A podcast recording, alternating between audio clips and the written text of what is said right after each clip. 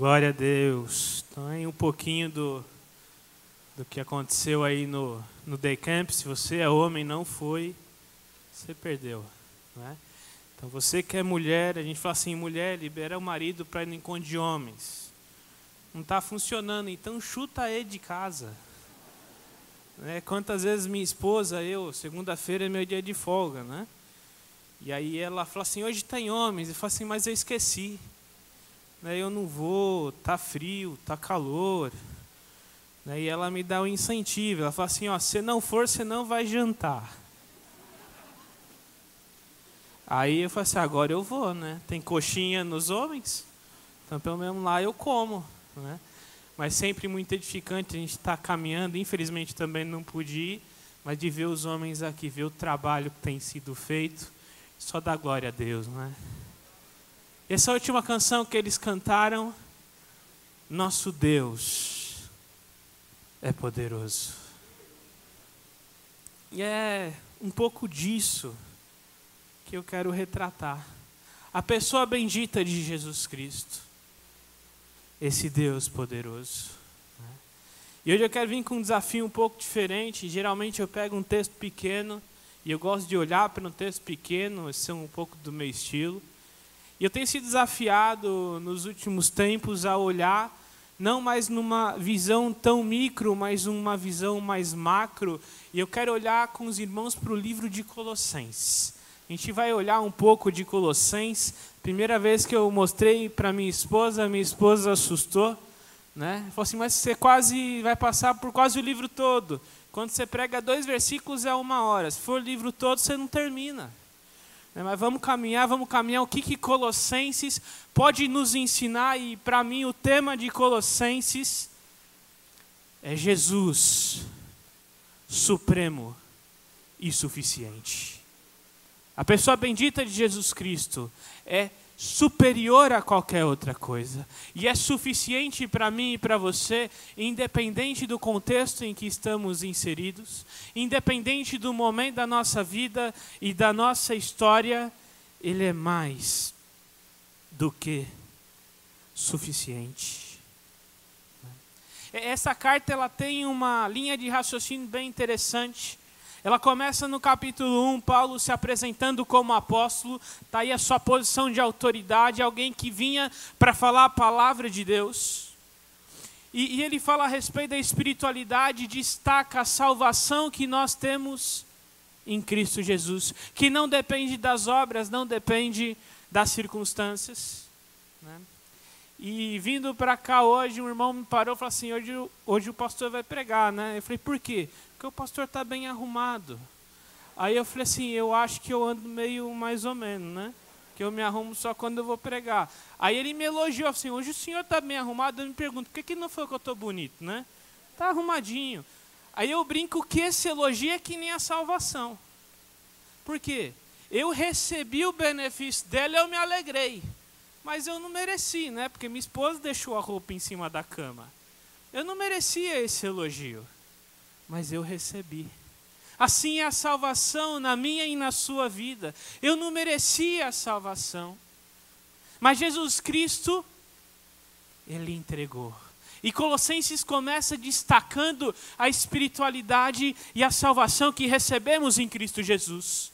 E o restante da carta parece que o centro é Jesus. Se tem uma carta, se você está confuso, eu não sei direito quem é Jesus, vai para Colossenses. O assunto de Colossenses é a pessoa bendita de Cristo Jesus. Depois, ainda no capítulo 1, ele fala sobre Jesus supremo sobre todas as coisas. Ele estava na criação, ele é a imagem do Deus invisível. Seguindo ainda no capítulo 1, Paulo fala do desgaste dele pela igreja e a razão desse desgaste, a razão dele enfrentar todas as coisas que ele enfrenta, as perseguições, os abatimentos, ele se entregar pela igreja, é porque Cristo Jesus é supremo. É porque Cristo Jesus pode mudar vidas, pode mudar histórias. Jesus é a base do ministério de Paulo, do desgaste de Paulo. Jesus é a base da espiritualidade e dos relacionamentos. E eu não preciso nada mais para minha espiritualidade, já no capítulo 2, que não seja Jesus Cristo. Ele é tudo que eu preciso. Eu não preciso de mais nada. E um relacionamento com Cristo Jesus, já no capítulo 4, exige um padrão à altura da pessoa bendita de Cristo Jesus.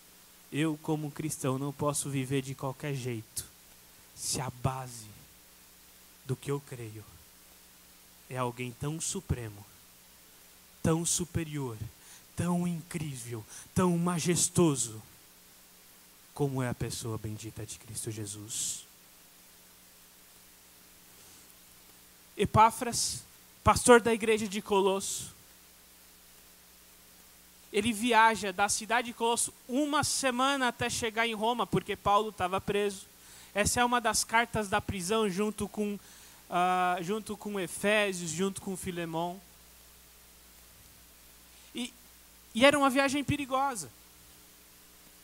Ele corria risco como um líder da igreja. E um risco que se concretizou. Quando ele chegou em Roma, ele foi preso.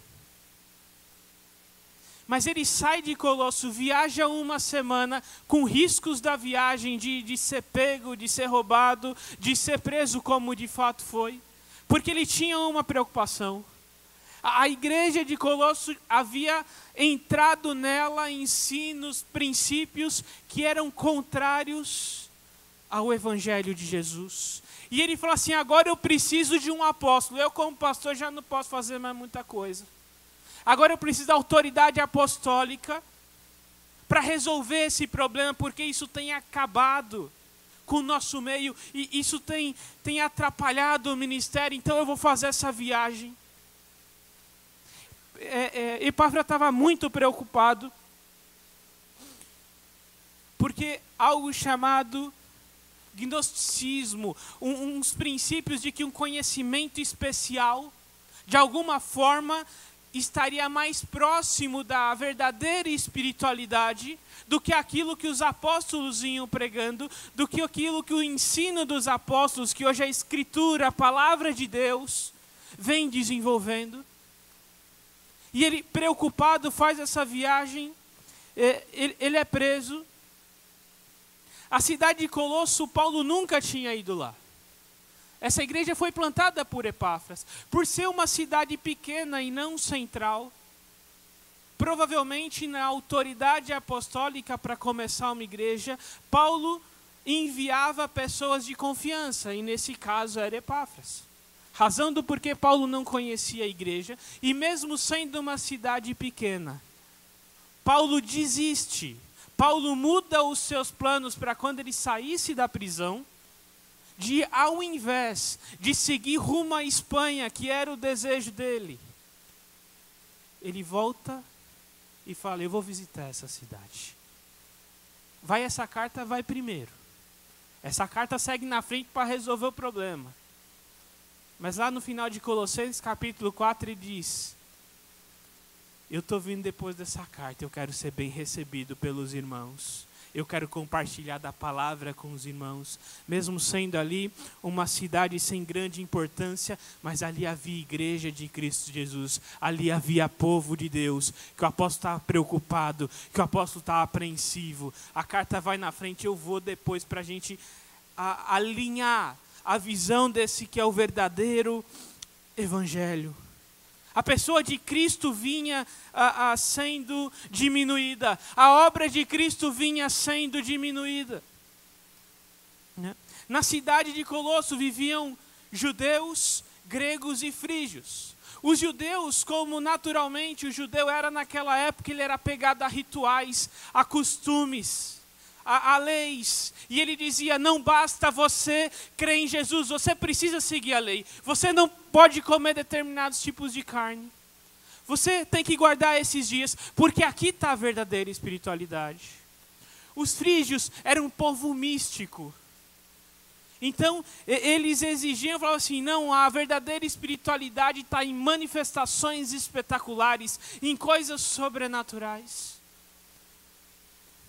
enquanto o, grego, naturalmente, como o grego de fato é, era alguém lógico, alguém preocupado com a vida acadêmica, com filosofia. E ele dizia: você precisa conhecer, ter um conhecimento superior para que o seu relacionamento com Cristo seja completo.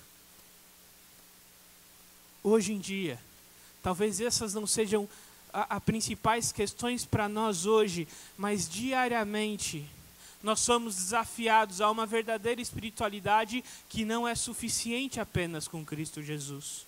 E essa carta vem para confrontar isso e nos desafiar a olhar para a igreja de Cristo, a olhar para o evangelho de Cristo, para olhar a nossa vida enquanto cristãos. Cristo é supremo, Cristo é suficiente. Eu não preciso de mais nada que não seja Cristo Jesus.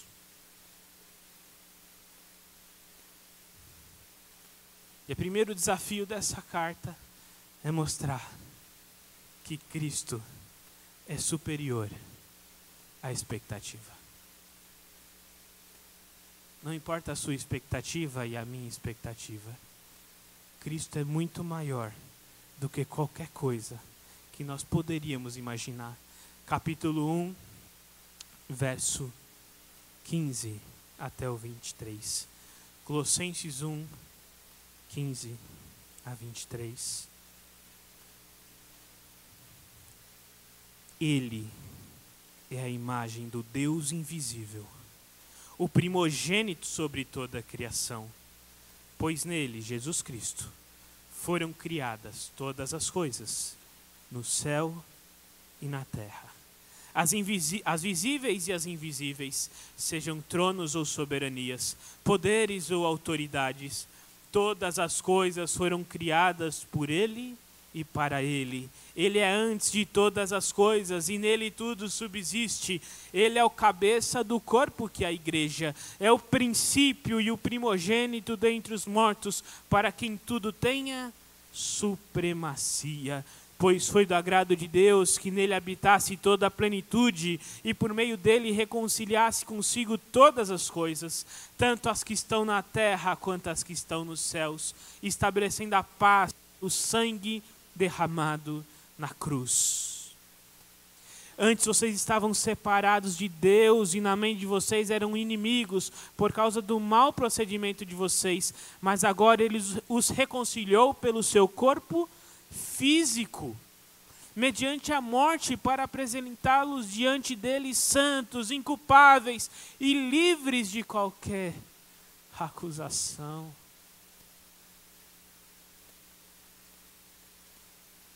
Os judeus não esperavam Deus encarnado. Os judeus esperavam, quem sabe, um grande juiz. Lembra lá da época dos juízes?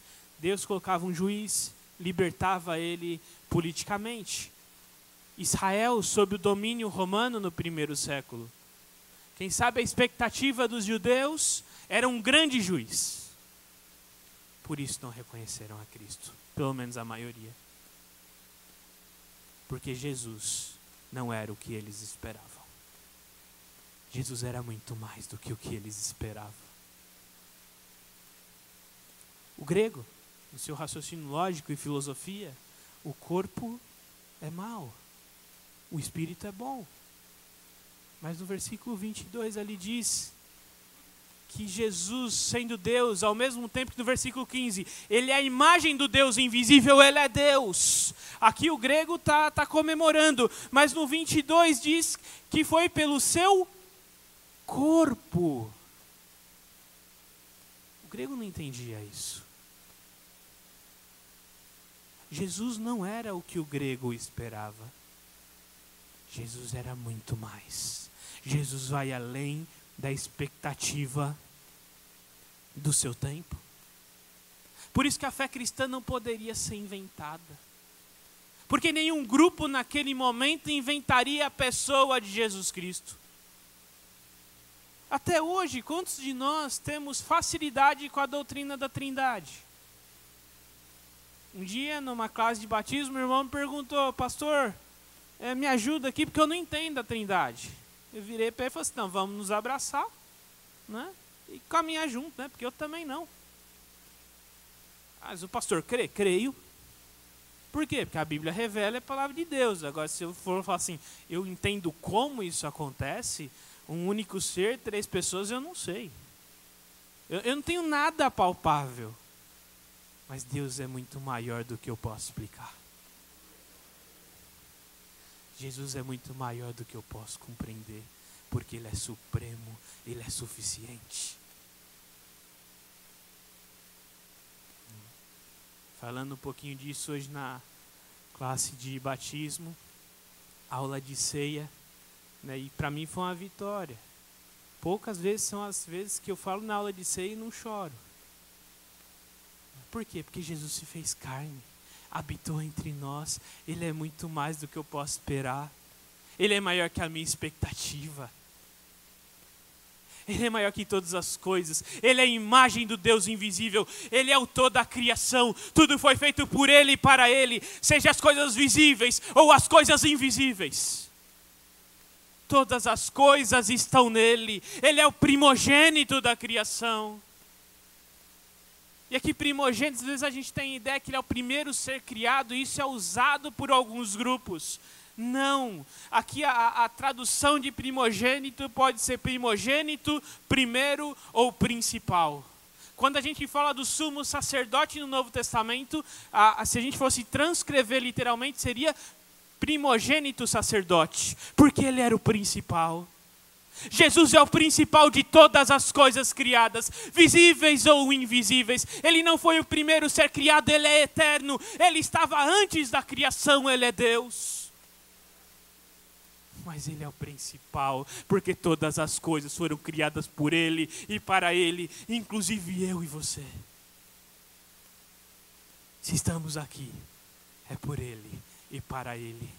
Ele é o centro da igreja, ele é o centro da adoração, ele é o centro da pregação. Eu comentei hoje pela manhã né, que eu, a última vez que eu assisti uma pregação na, na TV, eu chorei. Eu chorei frustrado, porque não tinha Jesus na pregação.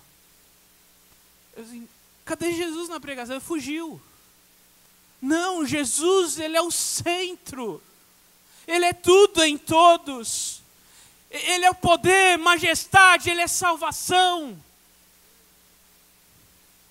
Ele é o centro da igreja, é o centro da minha vida, é o centro da tua vida, é o centro da minha história, da sua história. Se um dia você foi alcançado por Ele, Ele é o centro, nada mais importa. Ele é o centro do meu trabalho, Ele é o centro da minha vida em casa, Ele é o centro do meu casamento, Ele é o centro de todas as coisas, porque Ele superou todas as expectativas. Ele não poderia ser pensado, imaginado. Ele é um paradoxo, Ele é um dilema. Ele é Jesus e nada mais. Capítulo 2, verso 8. Do 8 ao 10. Nós vemos que Cristo não apenas é superior a qualquer expectativa, mas ele também é superior à filosofia humana. Tenham cuidado para que ninguém os escravize com filosofias vãs e enganosas, que se fundamentam nas tradições humanas e nos princípios elementares deste mundo, e não em Cristo. Pois em Cristo habita corporalmente toda a plenitude da divindade, e por estarem nele, que é o cabeça de todo poder e autoridade, vocês receberam a plenitude em Cristo habita a divindade de forma corpórea. E essa plenitude habita em mim e você por meio do Espírito Santo de Deus. E aqui talvez é a parte que mais pega um pouco para mim. Pela minha personalidade. Porque eu gosto de estudar. Né? Um dia alguém fala assim, pastor, pastor tem cara né, de nerd. Fala assim, esse era meu apelido na adolescência. Não sei porquê. Gosto de estudar, gosto. Mas nenhuma filosofia, nenhum princípio, nenhuma vida acadêmica pode me aproximar da divindade que não seja Cristo. Aqui no versículo 9, né? Em Cristo habita corporalmente a plenitude da divindade. Ele é Deus, ele é homem.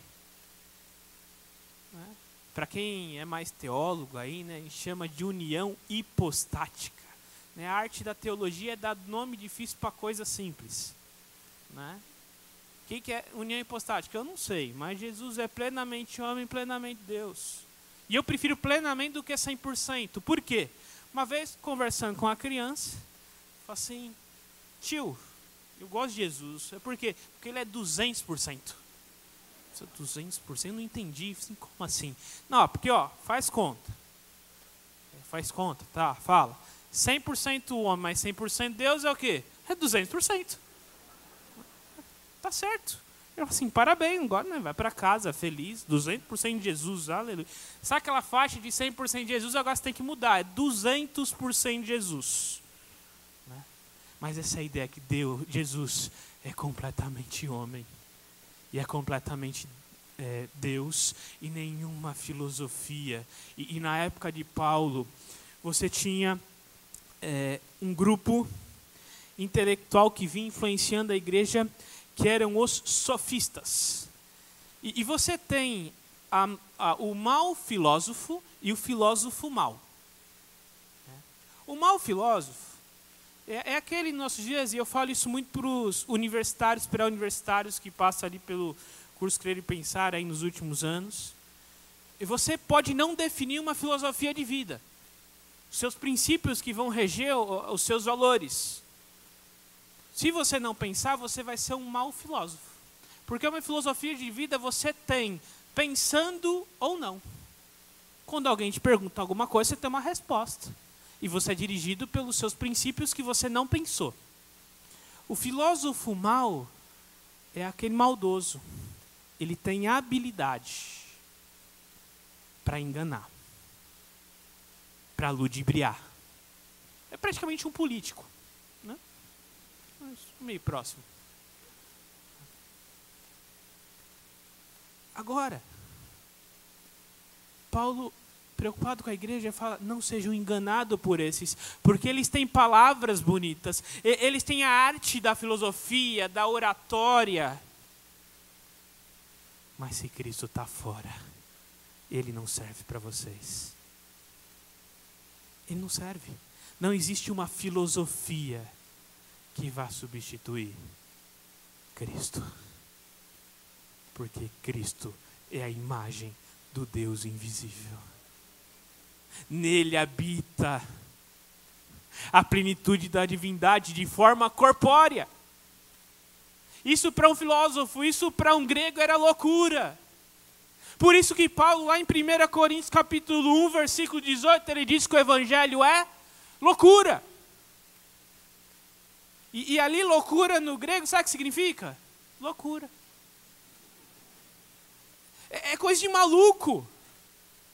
Porque não fazia sentido para a cultura da época, para a mentalidade da época, não fazia sentido. Como hoje, Cristo Jesus, único Rei dos Reis, Senhor dos Senhores, não faz sentido na universidade, não faz sentido na sociedade, porque é loucura para os que perecem.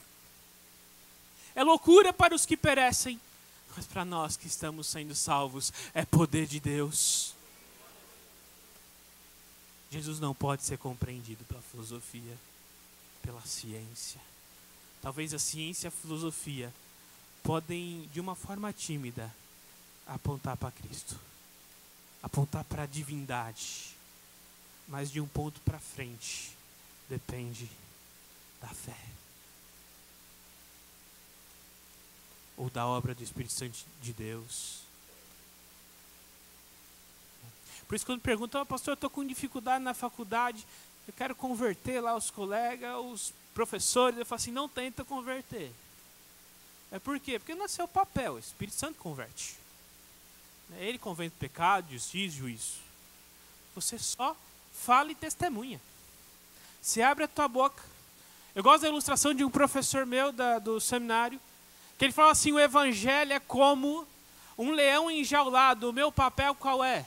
É tirar a jaula. Depois o evangelho devora. É, é isso é o Evangelho. É, é como um leão enjaulado. O meu papel é falar, é declarar, é testemunhar. O resto é o poder de Deus que faz. Então, nenhuma filosofia humana é superior. Versos 16 e 17 do capítulo 2.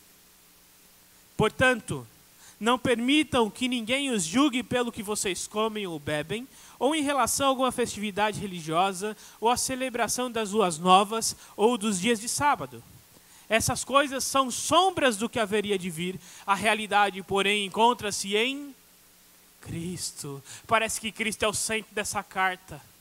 Parece que Cristo é o centro do ministério de Paulo. Paulo estava cheio de Cristo. Nada importava senão Cristo crucificado e ressurreto. É Cristo. E aqui fica evidente que, que Cristo é superior ao legalismo. Graças a Deus por isso. Eu amo carne de porco. Assim, pastor, é pecado comer carne de porco? Eu falo assim, como mineiro, descendente de mineiro que eu sou. Assim, pecado é não comer carne de porco. Que é delícia. Né? Mas aqui esse grupo queria impor à igreja os ritos judaicos.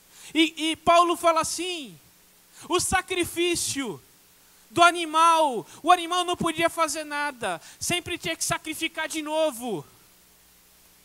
Isso era uma sombra. As festas, tudo que se lembrava nos ritos judaicos, era sombra do que viria, que se cumpriu na pessoa de Jesus Cristo. Por isso que eu não preciso aqui no púlpito ter uma arca da aliança. Eu fui numa igreja uma vez, o púlpito era a arca da aliança. Eu falei assim, gente. Aí começou o culto, tinha trombeta. Eu falei assim, rapaz. Eu entrei numa sinagoga. Eu falei, irmão, é que igreja, mas é igreja. Igreja, igreja. Se o pastor entrar de que pai, eu vou embora. Ele tem mania de, de, né? Eu quero coisa do Antigo Testamento. Eu estou na aliança da graça. Eu tenho muito mais do que o Antigo Testamento sonhou. O sacerdote no Antigo Testamento pendurava um sino no pescoço, o sumo sacerdote, quando ele entrar no Santo dos Santos, porque caso ele caísse, o sino ia tocar, ele tinha a perna amarrada numa corda para puxarem ele lá de dentro. Eu, com alegria, entro no Santo dos Santos. Hebreus vai dizer que agora eu tenho liberdade. O véu foi rasgado de cima a baixo na morte de Cristo Jesus. Eu não preciso de sacerdote. Ah, mas eu vou no irmão lá que a oração dele é poderosa. Meu irmão, sua oração não depende de quem ora, depende de quem ouve. Tem que interceder? Tem. O pastor intercede e Deus atende. Glória a Deus por isso. Ah, tem uns irmãos que é mais focado na oração. Glória a Deus por isso, mas dobra o teu joelho e ora. Não fica postando no Twitter teus problemas. Não fica postando no Facebook. Dobra teu joelho e ora porque Ele ouve. Eu não preciso mais de legalismo. Eu tenho Cristo. Se eu tenho Cristo, eu não preciso de mais nada. Versículos 18 e 19. Não permitam que ninguém que tenha o prazer numa falsa humildade e na adoração de anjos os impeça de alcançar o prêmio. Tal pessoa conta detalhadamente suas visões, e sua mente carnal a torna orgulhosa. Trata-se de alguém que não está unido à cabeça, a partir do qual todo o corpo, sustentado e unido por seus ligamentos e juntas, efetua crescimento que é dado por Deus.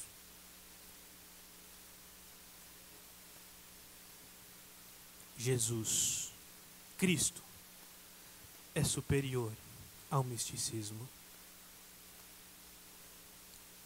Ah, não, se eu não sentir um foguinho na barriga, o culto não foi bom.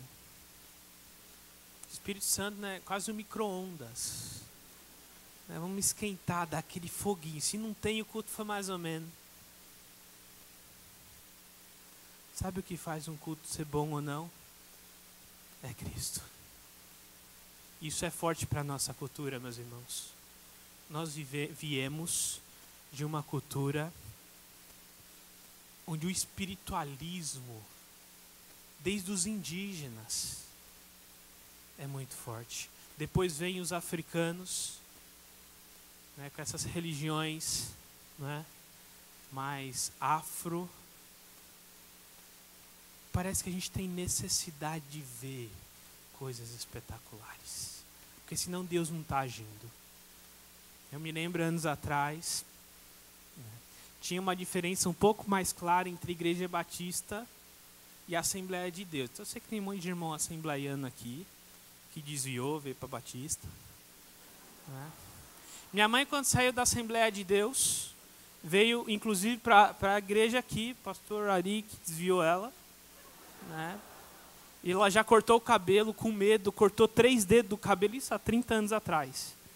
Aí sai no centro de Santo André. Minha tia estava lá. Ela chorou. Você vai para o inferno. Né? Tinha, tinha uma distinção mais clara e a gente brincava. Eu lembro eu criança, a gente brincava, né? Que na Assembleia de Deus o pessoal tinha né, fogo, gritaria, por quê? Porque Deus operava sem anestesia. Né? Na Batista, Deus usava anestesia, então o pessoal era mais quietinho. Mas ele operava em todo canto. Eu não preciso disso, eu preciso de Cristo. Que adianta eu ter barulho, eu, eu ter palma, eu ter aleluia, eu ter glória, se Cristo não está no centro da igreja. Quando eu vou durante a semana, não é o barulho aqui de dentro que vai fazer diferença, é Cristo na minha vida, é Cristo na minha história, é Cristo que vai fazer diferença na tua faculdade, meu irmão. É Cristo que vai fazer diferença na tua casa. É Cristo habitando em você. Cristo tem que estar tá dentro, tem que estar tá cheio. No meu trabalho, sabe que eu tenho Cristo? Ou ninguém sabe que eu tenho Cristo?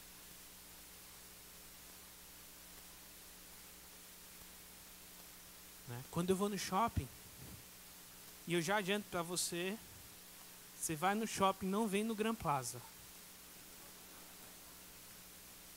Esses dias eu fui pagar umas contas, eu tive que pagar onde? Ah, bem na semana lá do sorteio, lá no negócio da loto. Aí eu comecei a orar, fila longa, fiquei duas horas na fila. Eu falei assim, algum irmão da igreja vai me ver aqui.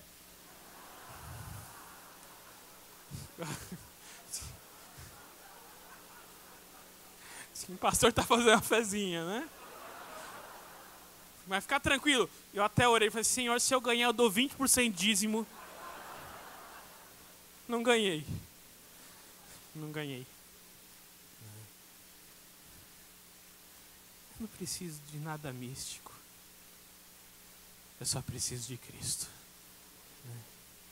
Estava falando ali, você não vem na Gran Plaza, porque sempre que eu vou no Gran Plaza eu encontro crente. Hoje no almoço, fui almoçar, tinha crente. Tinha crente. Te, teve uma vez que eu achei cinco famílias da igreja em um dia. Quase fiz um culto lá. Então, se você quer fazer coisa errada, se Cristo está com você, vai, vai ficar sem Cristo lá no shopping ABC, ou, ou lá na Paulista, mas não vem aqui para o Gran Plaza, vai, vai achar crente. Eu só preciso de Cristo. Mais nada. As experiências, elas existem? Claro que existem. São boas? Sim. São excelentes.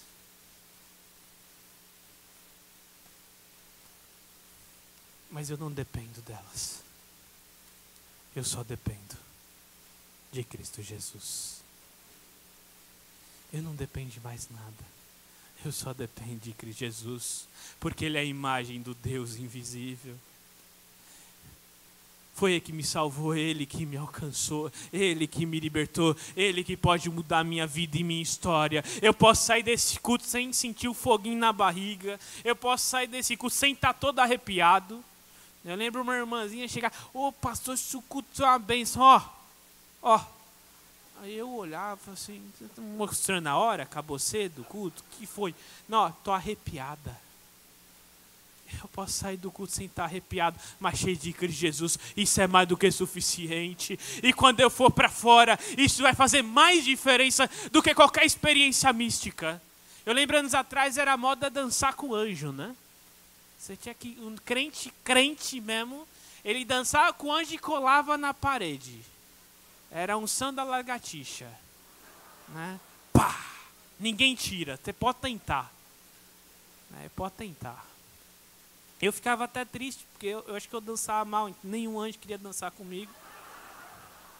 E eu também não conseguia colar na parede. Eu me segurava, mas sempre que alguém me tirava. Né? Cristo vai muito além disso. Vai muito além de qualquer experiência. Tudo aquilo que ele, ele fez, ele já fez. E eu não preciso de mais nada que não seja só morte e ressurreição. O Espírito de Deus em mim é mais do que suficiente. E se eu tiver experiências espetaculares, glória a Deus por isso. Mas eu não dependo delas. E Cristo é superior ao ascetismo. Versos 20 a 23. Já que vocês morreram com Cristo para os princípios elementares deste mundo, porque como se ainda pertencessem a Ele, vocês se submetem a regras. Não manuseie, não prove, não toque. Todas essas coisas estão destinadas a perecer pelo uso, pois se baseiam em mandamentos e ensinos humanos. Essas regras têm de fato aparência de sabedoria, com sua pretensa religiosidade, falsa humildade e severidade com o corpo, mas não têm valor algum para refrear os impulsos da carne. A vida de fé não se preocupa com o que, externo, que é externo, se preocupa com o coração. Aqui tinha um grupo na igreja que falava assim: ó, você não pode casar, você não pode ter relação sexual, você não, não pode tocar, não pode fazer isso, não pode fazer aquilo. O crente não é isso. Relacionamento com Cristo vai muito além do que o que eu posso e o que eu não posso fazer. Isso não quer dizer que não existe regra, que não existe lei no povo de Deus mas a ordem é diferente. Eu tenho uma vida santa, não para que minha espiritualidade seja melhor do que a dos outros. É porque quem vive de ascetismo, e ascetismo é, é essa prática do autossacrifício. É, é uma pessoa que às vezes é até meio chata. Não sei se conhecer alguém assim, né? O cara está jejuando. E, e, toda oportunidade ele, que ele tem, o cara que é assim, que tem isso no coração. Não todo mundo que jejua, tá? Pelo amor de Deus, jejuar é benção. Mas o cara já vem com a cara triste. Né?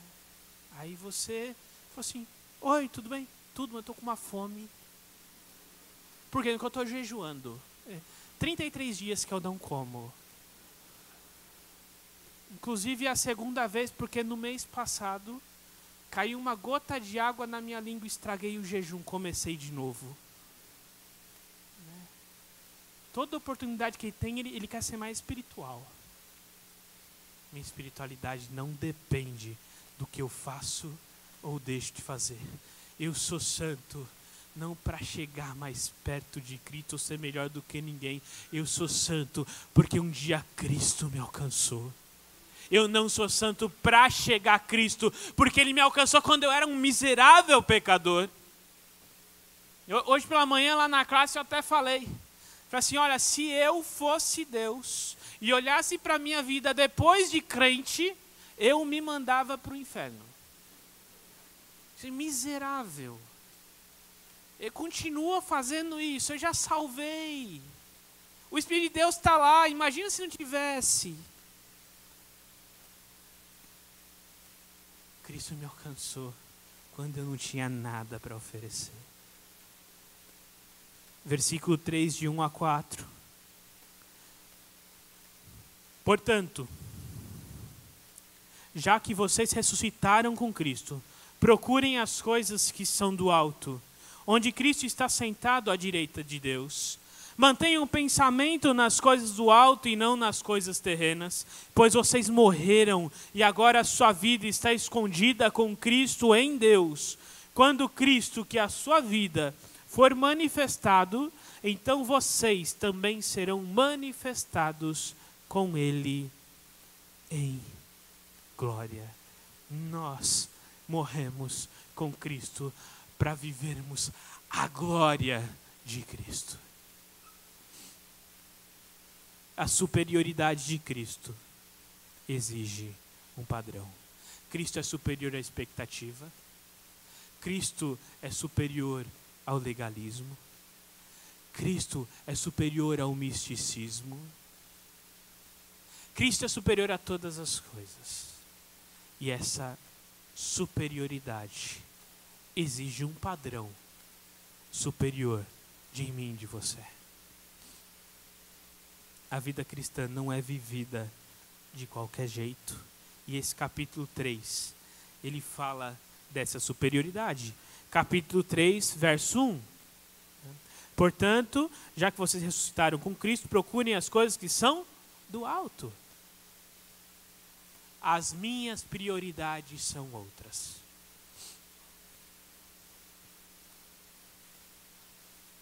Vezes conversei com, com um irmão, falei assim, pastor, tô, meio em dúvida. Eu, por quê? Eu recusei um trabalho para ganhar três vezes o que eu ganho. E eu sabia já o que ele fazia, ele ganhava bastante. Eu falei, três vezes? Dá para ganhar três vezes que você ganha? Tá bom, né? Se você está falando. Mas por quê?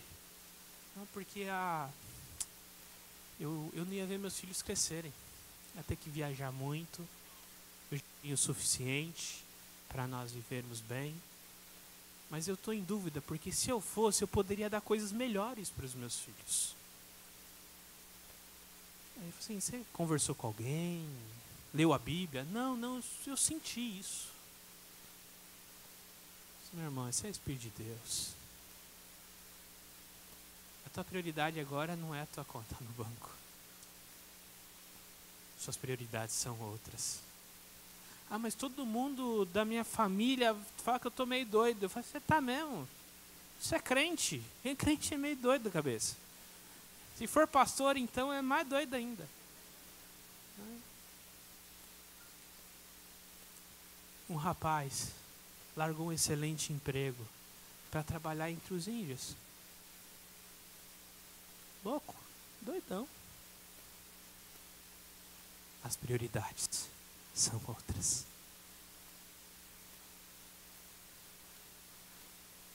Gosto muito de uma frase que é mais ou menos assim, porque eu não anotei, não ia falar, mas de um missionário que diz: Não é tolo aquele que abre mão daquilo que pode perder para ganhar aquilo que dura para sempre. Não é tolo. Foi missionário entre os índios, ele com mais quatro. Lá no Equador, uma tribo terrível. Uma tribo violenta. Os cinco morreram. As esposas, no lugar de voltar, falaram assim: esse ministério não era só do nosso marido, a gente vai continuar. A tribo Alca foi alcançada por Cristo Jesus, pelo testemunho dessas mulheres.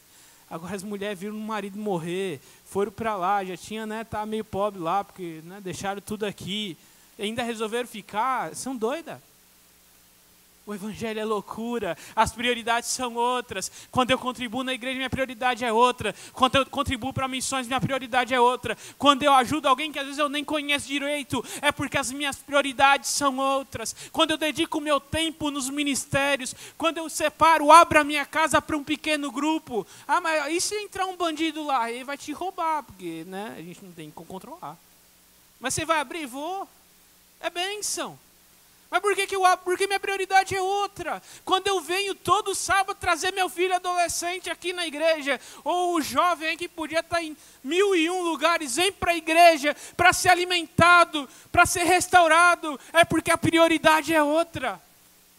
Quando ele está tá lá na faculdade, vem festa. E ele fala assim: Eu não vou para essa festa, eu não vou encher minha cara. Por quê? Porque a prioridade é outra. A vida dele está em outro lugar. Quando ele recusa de ir para lugar que ele não deve ir por Cristo Jesus. Não para alcançar algo de Cristo, mas porque ele já alcançou de Cristo. Na cruz ele foi salvo, ele foi restaurado, ele foi regenerado. A prioridade é outra. Mas a mudança não está só nas minhas prioridades, está também no meu caráter. Capítulo 3, versos 5, 8 e 9. Assim, façam morrer tudo que pertence à natureza terrena de vocês. É, façam morrer, mas ela nunca morre, ela sempre tenta voltar. Imoralidade sexual, impureza, paixão, desejo, desejo mal, ganância, idolatria verso 8. Mas agora abandonem todas essas coisas: ira, indignação, maldade, maledicência, linguagem indecente no falar. Como é difícil a gente ter uma conversa de verdade sem ter aquele segundo sentido. Mas não pode falar nada. Ah, tem um segundo sentido. Maldade no falar, maledicência, ira quando um jovem namora e não vive uma vida sexual ativa, eu falo que é só Deus. Quantas vezes namorando a Camila, já casamento marcado, isso aí é, é assim, ó, marca casamento casa logo. É que você ah, já está marcado mesmo, né? Quantas vezes a gente lá namorando, assistindo um filme, aí eu saía, vou beber água, eu vou com você, não, você fica aí. Eu vou beber água sozinho. Voltava 40 minutos depois, que eu bebi muita água. Né? Não é fácil. Ainda mais num tempo como o nosso, onde o apelo sexual é tão grande. Tudo depende de sexo. Mas o caráter é superior, porque Cristo é superior o nosso modelo, o nosso padrão mudou. Verso 10. E por estarem nele, que é o cabeça de todo poder e autoridade, vocês receberam a plenitude. A minha referência é? É Cristo. Ah, não, mas eu não faço isso, eu não faço aquilo, porque já viu Fulano? Irmão, não nivela por baixo. Fulano é pecador miserável. Ah, não, mas ele é pastor. É pastor, pecador miserável. Ah, mas é líder. Também é pecador. Nossa referência quem é? Cristo. Mesmo Paulo fala, sedes meus imitadores como eu sou? De Cristo. Não me imita quando eu falo, me imita quando eu imita Cristo. Porque Ele é o modelo. Os nossos relacionamentos são transformados. Versos 11 ao 15 Nessa nova vida já não há diferença entre grego e judeu, circunciso e incircunciso, bárbaro e cita, escravo e livre, mas Cristo é tudo em todos. Portanto, como povo escolhido de Deus, santo e amado, revistam-se de profunda compaixão, bondade, humildade, mansidão e paciência. Suportem-se uns aos outros e perdoem as queixas que tiverem uns contra os outros. Perdoem como o Senhor lhes perdoou. Acima de tudo, porém, revistam-se do amor, que é o elo perfeito. Não tem grego, não tem judeu, não tem pobre, não tem rico, não tem negro, não tem branco. Na igreja todo mundo é azul. Né? Não tem negro, não tem branco, todo mundo é azul. Uns são azul mais escuro, outros azul mais claro. Mas todo mundo tem cor. O povo de Deus tem isso. Não tem porque tudo em todos é Cristo. Jesus restaurou, Jesus renovou os nossos relacionamentos e o amor é o elo perfeito. Aqui suportem-se uns aos outros, né? Tem irmão que já vai, estou fazendo isso. Tem que suportar meu irmão ali. É triste, pastor. Não, aqui a ideia de suportar não é essa. É de dar suporte, é de sustentar. E o perdão, eu perdoo como? Cristo me perdoou. Ah, mas fulano não merece. Eu também não merecia. Então eu posso perdoar. Ah, mas ele não pediu. Jesus fez a obra dele antes de eu sequer saber qualquer coisa. Então eu perdoo. Os meus relacionamentos são transformados porque Cristo é superior. E por último, as relações sociais foram transformados. Verso 18. Capítulo 3, verso 18. Mulheres, sujeites cada uma ao seu marido, como convém a quem está no Senhor. Maridos, ame cada um a sua esposa e não a trate com amargura. Filhos, obedeçam seus pais em tudo, porque isso agrada ao Senhor. Pais, não irritem seus filhos para que eles não se desanimem. Escravos, obedeçam em tudo aos seus senhores terrenos, e não somente para agradá-los quando eles estão observando, mas com sinceridade de coração, pelo fato de vocês temerem o Senhor. Tudo o que fizerem, façam de todo o coração, como para o Senhor e não para homens, sabendo que receberão do Senhor a recompensa da herança. É a Cristo, o Senhor que vocês estão servindo. Quem cometer injustiça receberá de volta injustiça, e não haverá exceção para ninguém. Finalmente, senhores, deem aos seus escravos o que é justo e direito, sabendo que vocês também têm um Senhor nos céus todas as relações sociais dentro da igreja são transformadas. Se isso aqui fosse seguido, especialmente o da família, no 80% dos problemas que a gente tem em casa, seja com filho, com esposa, com marido, estariam resolvidos. Por quê? Porque é a palavra de Deus porque Jesus é tudo em todos, até as relações sociais de escravo e senhor. Esse versículo eu acho incrível. Senhor, deem aos seus escravos o que é justo. Imagina alguém falando isso. Isso aqui é um absurdo mas é o absurdo da superioridade de Cristo na minha vida e na sua vida, porque quando Cristo entra superior como Ele é, Ele muda, muda o meu caráter, muda as minhas prioridades, Ele é o meu modelo, Ele muda os meus relacionamentos e muda as minhas relações sociais. Na igreja já não tem mais escravo e livre, na igreja não tem mais dessa cultura ou daquela, somos todos de Cristo. A superioridade. E depois no final, capítulo 4, algumas instruções de orações e as saudações, ele falando que iria visitar a igreja. Mas, de modo geral, quando a gente olha para Colossenses, a gente pode dizer que a superioridade e a suficiência da pessoa de Cristo e da sua obra como cabeça da igreja exigem dedicação exclusiva em atitude e ação. A superioridade de Cristo exige dedicação exclusiva em atitude e ação. Não tem como eu pertencer a esse Cristo tão glorioso e viver como alguém que não pertence a Ele. Eu não vou permitir que nada seja superior a Cristo, porque Cristo é superior a todas as coisas.